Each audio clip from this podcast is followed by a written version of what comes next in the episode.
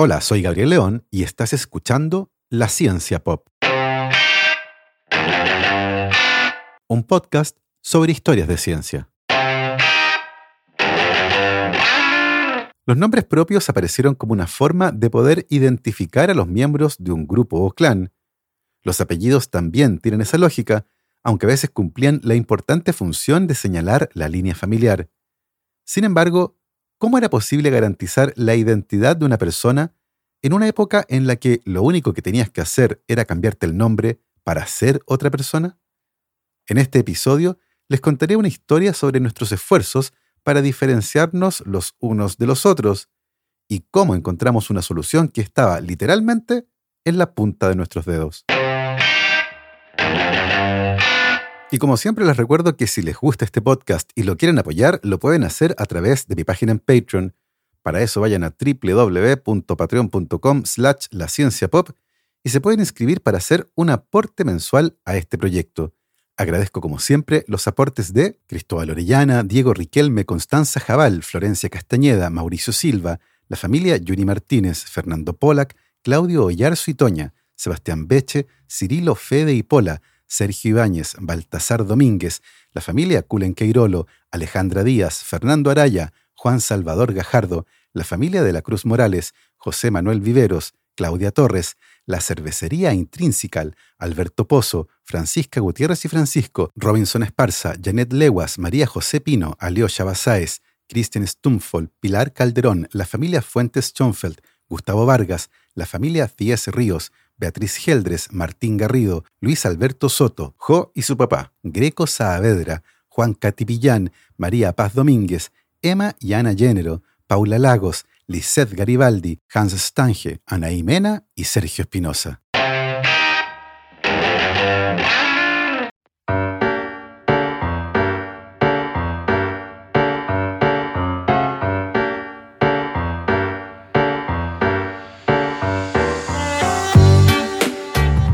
Un recibo que da cuenta de una transacción de cebada puede parecer un objeto muy poco interesante, pero basta conocer algunos detalles para verlo con otros ojos. El recibo al que me refiero corresponde a una pieza de arcilla de 7 centímetros cuadrados que está escrita con caracteres cuneiformes, tiene 5.000 años de antigüedad e incluye el primer registro histórico de un nombre propio.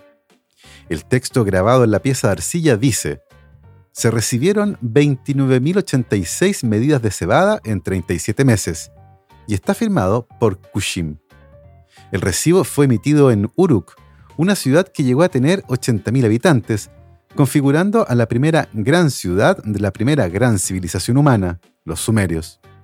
Si bien los historiadores no están completamente seguros, es muy probable que Kushim sea entonces el primer nombre propio del que tenemos registro en toda la historia de la humanidad y que haya sido una persona cuyo trabajo era llevar los registros del comercio de cebada.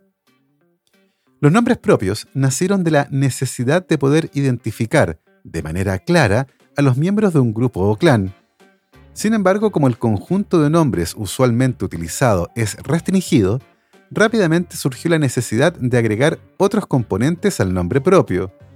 Porque claro, si había dos Juan en un mismo grupo, era necesario diferenciarlos de alguna forma. Durante la historia se usaron varios métodos para lograr esta distinción. Uno de ellos era incluir la ocupación u oficio de las personas junto con su nombre, por ejemplo, Juan el Zapatero. También era común que se usara una señal del lugar donde vivía, por ejemplo, Juan el del Río, o la ciudad de procedencia, como Juan de León. También era usual que se agregara alguna característica física, como Juan el Calvo o Juan el Delgado. En otros idiomas, los apellidos siguieron un patrón similar, patrón al que también se agregó más tarde la línea familiar, una práctica que probablemente comenzó entre aquellos que eran parte de la nobleza, quienes eran los más interesados en poder reconocer a los suyos, ya que el poder y la línea familiar iban de la mano. Así nacieron los apellidos en español que terminan con el sufijo EZ, como Fernández, Rodríguez, González, Hernández o Pérez. En este caso, el sufijo EZ señala que se trata del hijo de y corresponden entonces a apellidos patronímicos, que hacen referencia al nombre del padre. Una cosa curiosa de esto es que todavía no hay consenso entre los lingüistas con respecto al origen del sufijo ez y cómo terminó siendo sinónimo de hijo de, aunque está claro que su uso se masificó a partir del siglo XI, cuando los registros notariales comenzaron a ser relativamente frecuentes y era necesario identificar de manera clara a una persona. En inglés y otros idiomas ocurre algo similar con sufijos como son, lo que da lugar a apellidos como Jackson, Johnson, Thompson y, claro, Simpson. Los nombres eran importantes para identificar a los familiares directos de alguien en caso de tener que repartir posesiones, como una herencia, o cobrar deudas sin pagar, pero muy pronto se hizo claro que los nombres también tenían una función muy importante en el sistema de justicia, identificar criminales. Porque claro, si Juan del Río había matado a alguien, era importante poder diferenciarlo de manera clara de Juan el Zapatero. El problema, claro está, es que en ausencia de un sistema centralizado de identificación y sin un documento que lo acreditara, cambiarse el nombre para no ser identificado era sumamente sencillo. Maybe people give out fake numbers, but they don't give out fake names. Oh, yeah? Hi, Ken Adams. Nice to meet you. Regina Phalange. Claramente los nombres no bastaban y era necesario encontrar algún método que permitiera identificar de manera inequívoca a las personas, particularmente en el contexto de los sistemas de justicia.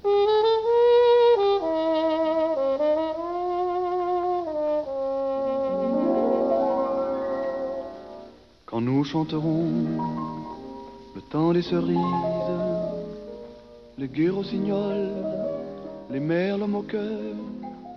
Alphonse Bertillon nació en París en abril de 1853 y luego de ser expulsado del Liceo Imperial de Versalles, comenzó a trabajar en varios oficios en distintos países de Europa. Más tarde, y tratando de darle un futuro más estable, su padre le consiguió trabajo como archivero para la policía de París. Si bien Bertillon no tuvo ningún tipo de educación superior formal, su personalidad metódica y ordenada chocó rápidamente con el caos de los archivos de la policía de París.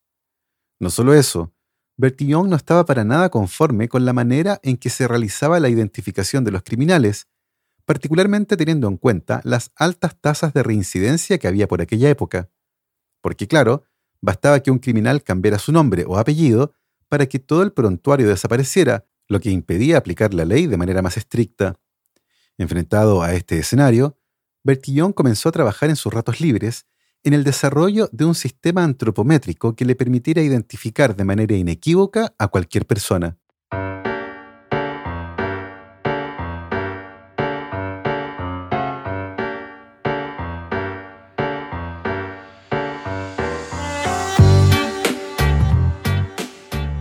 Con este objetivo en mente, Bertillon se consiguió permiso para trabajar con los reclusos de la cárcel de la Santé en París, ganándose el abucheo de la población reclusa y las burlas de sus colegas, que pensaban que estaba perdiendo el tiempo.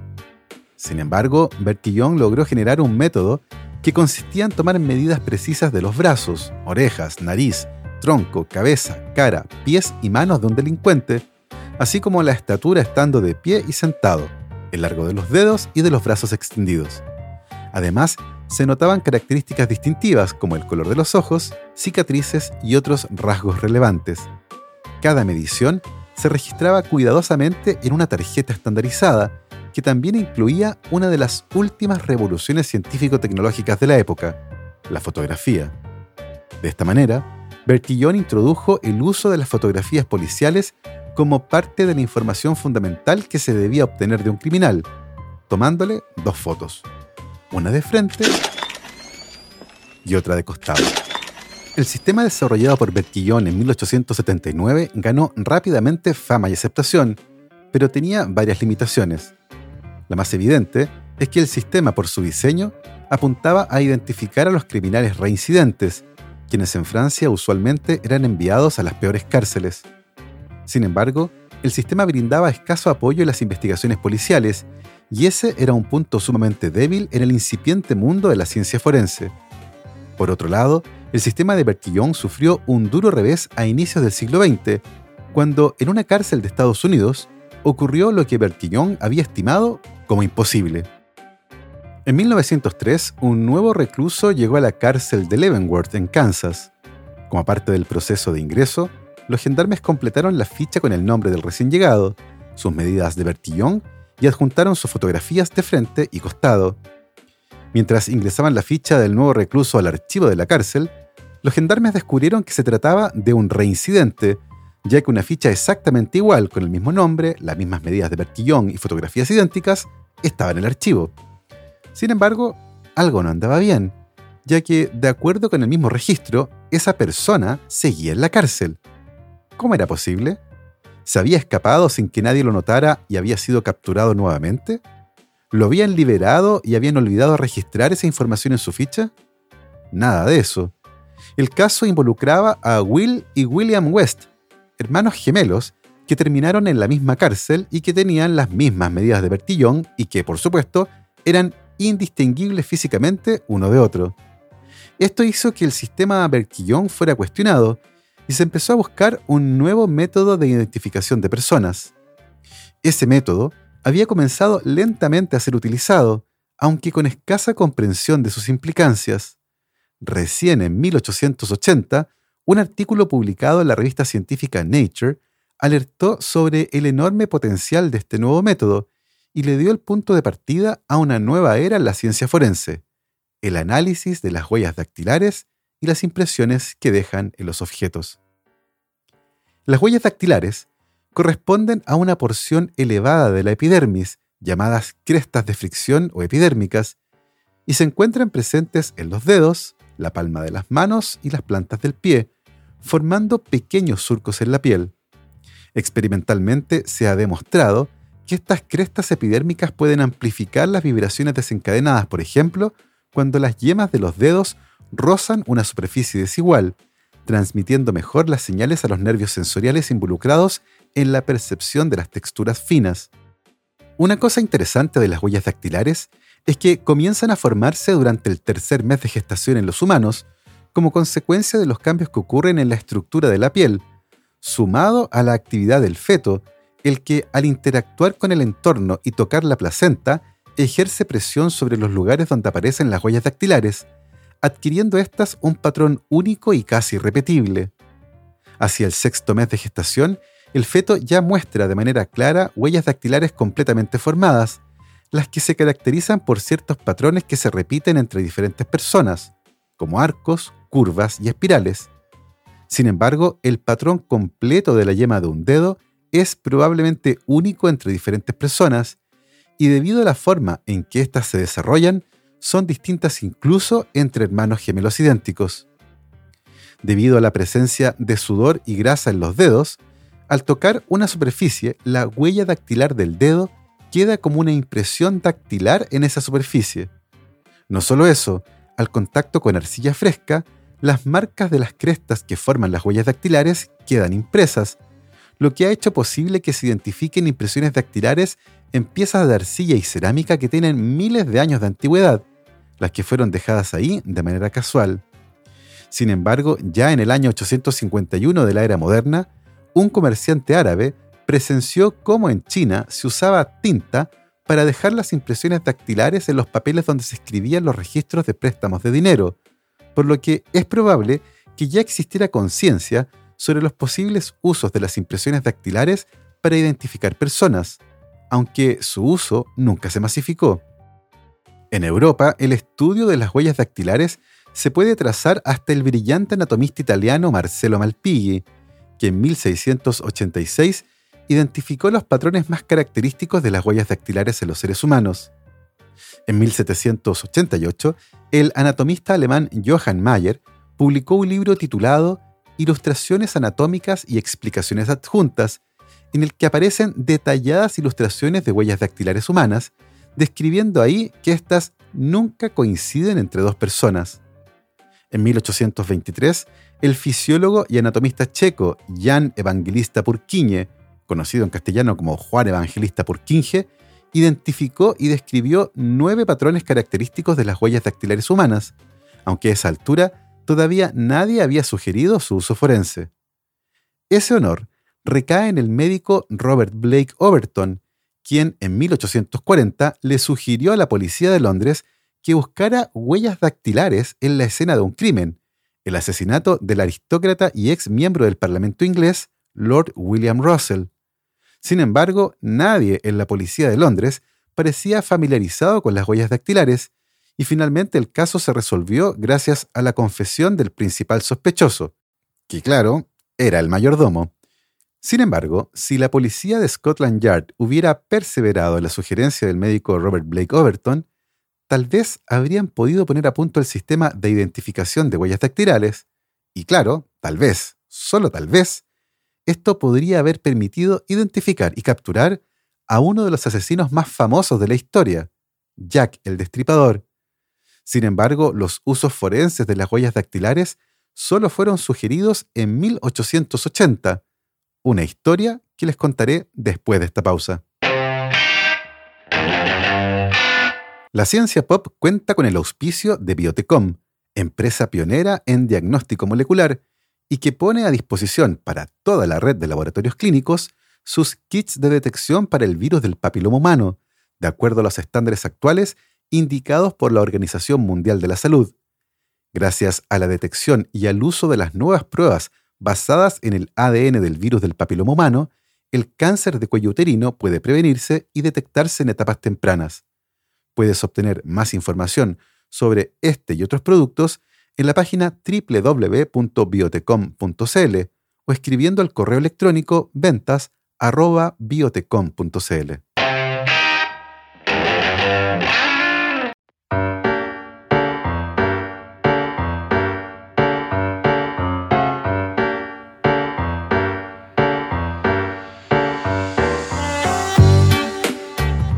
Henry Fowles nació en Escocia en 1843 y a los 13 años abandonó el colegio para trabajar y apoyar económicamente a su familia. A los 21 años decidió retomar sus estudios y logró ingresar a la Universidad de Glasgow, donde estudió matemáticas y lógica, para más tarde graduarse como médico. Fowles se convirtió en médico misionero de la Iglesia de Escocia y en ese puesto vivió primero en la India y más tarde, en 1873, fue destinado a Japón. Su trabajo en ese país fue notable y consiguió importantes logros en el control de un brote de rabia y otro de cólera. No solo eso, habilitó escuelas especiales para no videntes y además consiguió modernizar el hospital de Tsukiji en Tokio, el que llegó a atender 15.000 personas al año.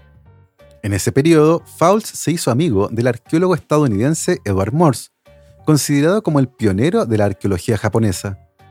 Fue justamente acompañando a Morse en uno de sus viajes arqueológicos que Fowles descubrió que fragmentos de vasijas y otros artefactos de arcilla y cerámica antigua tenían marcas de impresiones dactilares. Esto llamó poderosamente su atención y se dedicó de manera sistemática a estudiar las huellas dactilares, primero las de él, pero luego las de otras personas y también las de otros animales, como los lémures. Una cosa interesante de esto es que las huellas dactilares aparecen de manera exclusiva en primates, como lémures, chimpancés, gorilas y humanos. Sin embargo, el único animal que no pertenece a este grupo y que no solo muestra huellas dactilares, sino que muestra las huellas dactilares más parecidas a las de los humanos son los koalas, animales que por cierto son marsupiales. Como sea, Fowles se obsesionó con el estudio de las huellas dactilares Rápidamente y de manera independiente a otros que antes las habían estudiado, Fowles concluyó que éstas eran únicas e irrepetibles entre los seres humanos. No solo eso, el cuidadoso trabajo de análisis de las huellas dactilares realizado por Fowles le permitió establecer que además eran estables y una persona no modificaba sus huellas dactilares al envejecer. Esta idea causó una profunda impresión en Fowles, principalmente por las potenciales aplicaciones de este descubrimiento. En 1880, Henry Fowles publicó un artículo en la revista científica Nature titulado Sobre los surcos de la piel de las manos. En ese artículo, Fowles escribió, Soy optimista de que el estudio cuidadoso de estos patrones puede ser útil de varias maneras, y enumeró cinco posibles aplicaciones, incluyendo la identificación científica de criminales a partir de las marcas dejadas por las huellas dactilares, ya sea por dedos ensangrentados o por las impresiones que quedan en superficies como vidrio y cerámica, producto del sudor y la grasa de la piel. La idea de Fouts, descrita en este artículo de 1880, corresponde a la primera sugerencia formal del uso forense de las huellas dactilares. No solo eso, Fouts describe en ese mismo artículo cómo él utilizó las huellas dactilares en dos casos policiales. En uno de ellos, las huellas dejadas en un recipiente de vidrio sirvieron para inculpar a una persona que estaba robando alcohol del hospital. En el otro caso, Fouts logró absolver a un inocente al comparar sus huellas dactilares con las impresiones que quedaron marcadas con hollín en un muro blanco cuando alguien entró a robar al hospital. Extasiado por su descubrimiento, Fouts decidió escribirle una carta contándole todo esto a quien consideraba el científico más importante de su época, uno que de seguro apreciaría este enorme descubrimiento, Charles Darwin. Sin embargo, el naturalista inglés estaba sobrepasado de trabajo, cansado, viejo y enfermo, así que decidió reenviarle la carta a alguien que podría interesarse, su primo Francis Galton. Doce años más tarde, en 1892, Galton publicó un libro tremendamente influyente y que resumía su trabajo anterior titulado Fingerprints. Ese libro resume el trabajo de una década de Francis Galton analizando más de 8.000 huellas dactilares, lo que le permitió generar un sistema de clasificación estandarizado de estas y logró convencer a las autoridades de los usos forenses de este nuevo conocimiento. En el libro, sin embargo, no se hace una sola mención al trabajo de Henry Fouts. La omisión de su nombre enfureció a este último, quien le escribió muy enojado a Galton pidiendo una explicación por este desaire. Galton se defendió, diciendo que si bien efectivamente su primo le había reenviado la carta, él se encontraba en un momento particularmente ocupado de su carrera, no leyó la carta y la reenvió sin abrir a la Sociedad Antropológica de Londres, donde la carta se perdió durante varios años, para volver en 1894 a las manos de un sorprendido Galton, que se había olvidado completamente del asunto. Es importante mencionar que Galton es uno de los pioneros de la antropometría y de la estadística, por lo que su llegada de manera independiente a las huellas dactilares no parece descabellada. Sin embargo, debido a que Galton estaba en Londres, era conocido, y su libro presentaba un análisis muy detallado y completo, se convirtió en la figura central del campo de las huellas dactilares y particularmente de sus potenciales usos forenses. La prueba definitiva de esos potenciales usos llegó muy pronto.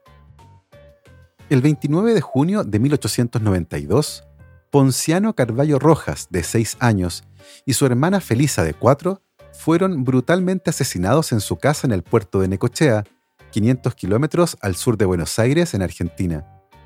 La madre de los niños, Francisca Rojas, de 27 años, le dijo a la policía que al llegar a su casa vio salir corriendo a su vecino, Pedro Ramón Velázquez.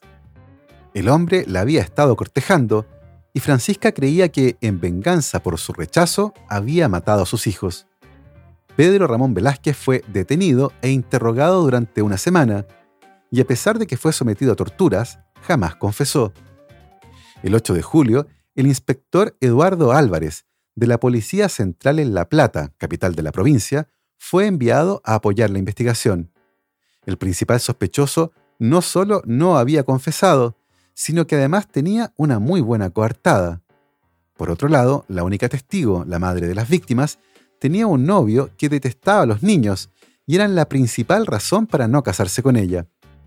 El inspector Álvarez revisó la escena del crimen de manera muy detallada y logró identificar en el marco de la puerta del dormitorio de la madre de los niños una marca de sangre. Al examinarla de cerca, el inspector Álvarez descubrió que se trataba de una impresión dactilar que muy probablemente fue dejada ahí por el asesino de los niños. El inspector Álvarez y sus colegas de la policía argentina había tenido un entrenamiento en esta nueva técnica por parte del antropólogo croata y oficial de policía argentino Juan Bucetich, así que tenía muy claro el procedimiento. Extrajo desde la puerta la impresión dactilográfica ensangrentada y tomó las huellas dactilares tanto del sospechoso como de la madre. Luego, en el laboratorio de la policía en La Plata, el inspector Álvarez comparó las huellas. La marca dejada en la puerta coincidía con la huella dactilar de la madre de los niños. Confrontada con esta evidencia, la mujer confesó, había asesinado a sus propios hijos para poder casarse con su novio. De esta manera, el parricidio de los niños Carballo Rojas se convirtió en el primer caso criminal en ser resuelto en la historia gracias a las huellas dactilares. Juan Bucetich, pionero del uso forense de este nuevo conocimiento, publicó en 1904 el libro Dactiloscopía comparada e influyó de manera definitiva en la adopción de estas técnicas por parte de la policía en todo el mundo. Eso generó toda una revolución en la ciencia forense. Si bien el análisis comparado de huellas dactilares y su clasificación habían avanzado mucho gracias a Galton y Bucetich, era necesario mejorar las técnicas de detección de huellas dactilares latentes. Cada vez que tocamos un objeto, una marca transparente y muy difusa, compuesta por la humedad y grasa de la piel, queda de manera latente en una superficie. Para poder analizarla, es necesario visibilizarla de alguna manera. Para esto se utiliza de manera rutinaria una mezcla en polvo que tiene composiciones variables y que se une a la humedad y grasa de la huella, haciéndola visible y permitiendo que se registre en algún formato estable. Pronto, los antiguos archivos con los registros de Bertillon comenzaron a ser reemplazados por otros, que seguían incluyendo las fotografías de frente y costado, pero que ahora incluían además el set completo de huellas dactilares. Y claro, a diferencia del método de Bertillon, que no servía para resolver un crimen, una huella dactilar sí podía hacerlo. Y los criminales lo aprendieron rápidamente, particularmente quienes pertenecían a las mafias de la década de 1930 en Estados Unidos. Muchos de los mafiosos más buscados se sometieron a procedimientos muy dolorosos para borrar, atenuar o modificar sus huellas dactilares. Por ejemplo, John Dillinger, un conocido mafioso acusado de robar una veintena de bancos, se sometió a una cirugía en la que le removieron la piel de la punta de los dedos para luego tratar las capas más profundas, donde se forman las huellas dactilares, con ácido sulfúrico, el doloroso procedimiento le impidió usar sus manos durante varios días, y no fue muy útil, ya que al poco rato fue emboscado por el FBI y murió el 22 de julio de 1934. No fue el único en someterse a un procedimiento así. El médico Joseph Moran se había especializado en trabajar con varias pandillas y se encargó de atenuar las huellas dactilares de Alvin Carpis, otro mafioso. El trabajo salió tan bien que Carpis tuvo enormes dificultades para obtener un pasaporte nuevo cuando intentó huir a Canadá. Con el paso del tiempo, las huellas dactilares se empezaron a usar en otros contextos, como el reconocimiento de personas para firmar contratos o entrar a un país, comprar bonos médicos, abrir puertas o marcar la hora de llegada en el trabajo. Los lectores de huellas dactilares son ubicuos en estos días y confiamos como nunca en la información que las huellas dactilares pueden entregarnos con respecto a la identidad de una persona y son fundamentales, por ejemplo, en las aduanas. El año 2009, una mujer china llamada Lin Rong fue detenida en Japón acusada de fraude. Mientras la policía nipona ingresaba su ficha, notaron algo raro. La mujer tenía cicatrices muy evidentes en los dedos pulgar e índice de ambas manos, y una investigación posterior permitió descubrir que la mujer se había sometido a un procedimiento quirúrgico para intercambiar las huellas dactilares entre sus manos derecha e izquierda. La mujer pagó cerca de 15 mil dólares para someterse a este procedimiento y engañar al control migratorio para poder entrar a Japón, ya que años antes había sido deportada desde ese país. Este caso constituye el primero, al menos conocido, de fraude biométrico. Las autoridades japonesas creen que se trata de una práctica relativamente habitual y se refirieron a clínicas completas dedicadas a este tipo de cirugías.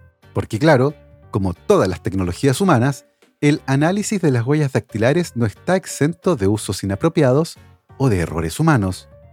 Es lo que ocurrió con el abogado estadounidense Brandon Mayfield, la persona que protagonizó el que probablemente es el más conocido de los casos de identificación errónea usando huellas dactilares.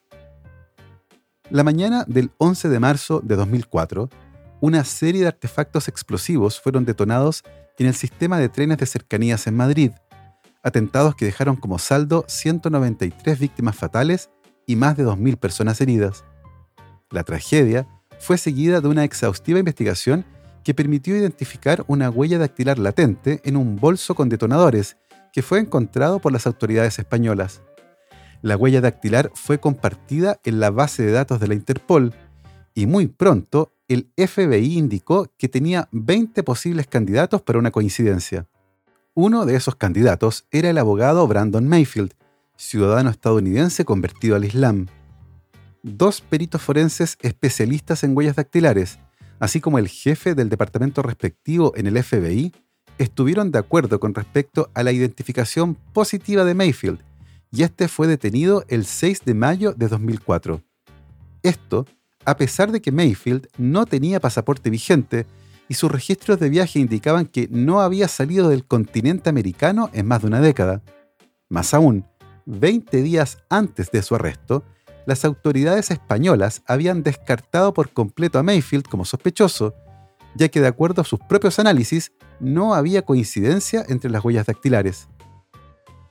A pesar de esto, las autoridades estadounidenses decidieron arrestar a Mayfield, quien fue liberado tras dos semanas, luego de que se supiera que las autoridades españolas habían identificado y detenido a un ciudadano argelino gracias a la huella dactilar en cuestión. El gobierno de Estados Unidos llegó a un acuerdo con Mayfield, le pidió disculpas públicas y lo indemnizó con 2 millones de dólares por el error, el que probablemente se debió a los sesgos cognitivos en el análisis de las huellas, un error humano impulsado por el deseo de encontrar a un culpable. Más allá de este tipo de casos, las huellas dactilares se han convertido en una gran herramienta de identificación de personas, con aplicaciones en muchas áreas. Hoy por hoy, la ubicuidad de los sistemas de lecturas de huellas dactilares ha levantado otras preocupaciones, como la seguridad en torno a esos datos y cómo estos se recolectan, almacenan y comparten con terceros. Eso ciertamente da para otra conversación, pero por hoy lo dejaremos hasta acá. Espero que hayan disfrutado de este episodio. Yo me despido como siempre saludando a mis queridos patrons. Cristiano Teiza, Andrés Altamirano, Sebastián Toledo, Alberto Montt y Laura, Claudia D'Alenson, Diego Molina, Germaín Araya, Pedro Maldonado, Sandra Galás, Ana Lucía Luna, Romina Mationi, Simón Castillo Rideman, Diego Socias, Luciano Cisterna, Ricardo Yáñez, Fernando Montenegro, Matías Van der Straten, Francisco Soto, la familia Flores Noguer, Manuel Morales, Daniela Allendez, Fernando Rode, la familia Helfman von de Sauer, Giuseppe Carufo, David Pelao Pérez, Nicolás Martínez, Sebastián Umaña, Eugenio Grasset, Carolina Valle, Berurín Illeco, Michelle Baró, Cristóbal Muene, la familia Serpa Rebolledo, Juan Berlinger, Pablo y Milesita Villalobos, José Tanús, Rosario Calderón, Pedro Castillo, Michael Cavalar, Adrián Cataldo, Rafaela Hidalgo, el EC Podcast, Keiichi Minamoto, José Luis Ulloa, Amanda Larraín y Marcela Martínez. Nosotros, por supuesto, nos reencontraremos la próxima semana. Que esté muy bien, recuerden lavarse las manos y que la ciencia los acompañe.